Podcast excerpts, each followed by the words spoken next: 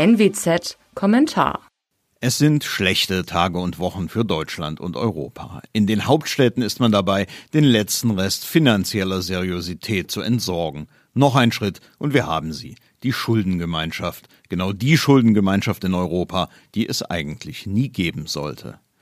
Verkauft wird dieser Wortbruch der Eliten mit dem Begriff Wiederaufbau. Man tut in Brüssel, Rom, Athen, Paris und Berlin so, als läge ganz Europa in Trümmern wie einst 1945 Dresden. Als seien die Häuser dem Erdboden gleich, als seien die Maschinen zerstört, als hätten 50 Millionen Menschen ihr Leben verloren.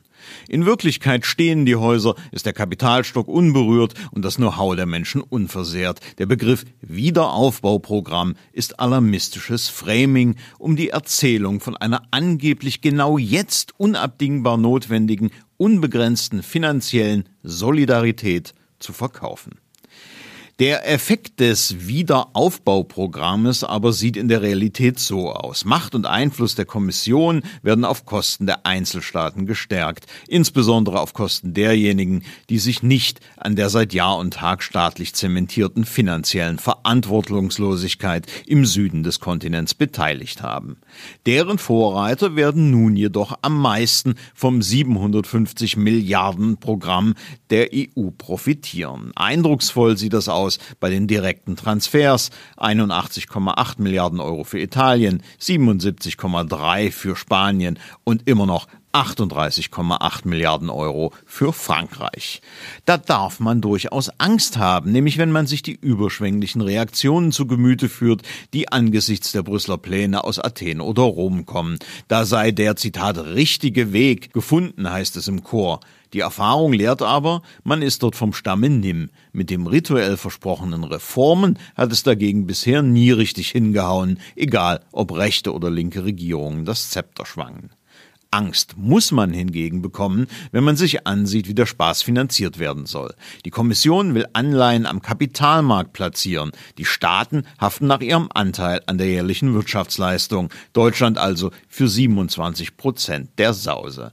Damit sind wir nur noch Zentimeter von echten Eurobonds entfernt, die es er auch hätte niemals geben sollen. Wenn Brüssel halt selbst kein Geld hat, dann ist man dort wenigstens großzügig mit dem Geld anderer Leute. Die Tilgung wird bis 2058 laufen. Kein Politiker, der heute Verantwortung trägt, ist dann noch im Amt. Woher das Geld kommen soll? Höhere EU-Beiträge oder Einführung einer EU-Steuer sind im Gespräch. In jedem Fall gewinnt Brüssel an Gewicht. All diejenigen, die sich nicht solche Besteuerungen entziehen können, werden da allerdings zu Verlierern. Und was passiert wohl, wenn einzelne Staaten sich an der anstehenden Tilgung nicht beteiligen wollen? Zudem haben wir es erneut mit einem Systembruch zu tun. Die EU-Kommission macht jetzt Schulden, das war ja bisher aus gutem Grund verboten. Versprechen von einst, auf deren Grundlage Wahlentscheidungen getroffen worden sind, werden heute für Brüssel und Co. eine zu vernachlässigende Größe. Nachdem in der vergangenen Staatsschulden- und Bankenkrise das Verbot der Staatsfinanzierung durch die Notenbank ausgehebelt worden ist, ist nun das Verschuldungsverbot der Kommission dran. Fazit, wir haben de facto Eurobonds durch die Hintertür. Wir haben die Schuldenunion, die von der Politik einst explizit ausgeschlossen wurde. Wir haben erneut unverantwortlichen Wortbruch. Deswegen ist auch das hochheilige Versprechen Ursula von der Leyen absolut nichts wert. Es handelt sich hier ganz sicher nur um eine einmalige Angelegenheit. Was passiert wohl, wenn aus irgendeiner Ecke eine weitere Krise droht? Und es könnte alles noch schlimmer kommen. Irgendwann wird wohl angesichts der nicht mehr zu stemmenden Lasten jemand auf die Idee verfallen, die Europäische Zentralbank könnte diese Anleihen doch aufkaufen. Dann würde Europa mit aus dem Nichts geschaffenen riesigen Geldmengen geflutet, so wie es jetzt schon mit den Anleihenaufkaufprogrammen der Zentralbank passiert, nur in noch monströserem Ausmaß. Da schon jetzt durch die parallele Nullzinspolitik der Europäischen Zentralbank die Enteignung der Sparer zugunsten hemmungsloser Staatsschuldenmacherei betrieben wird, ist sie dann da, die ganz dicke Inflation. Die wird all jene ruinieren, die verantwortungsvoll für sich selbst vorgesorgt haben, sich aber nicht der Entwertung ihrer Lebensleistung entziehen können.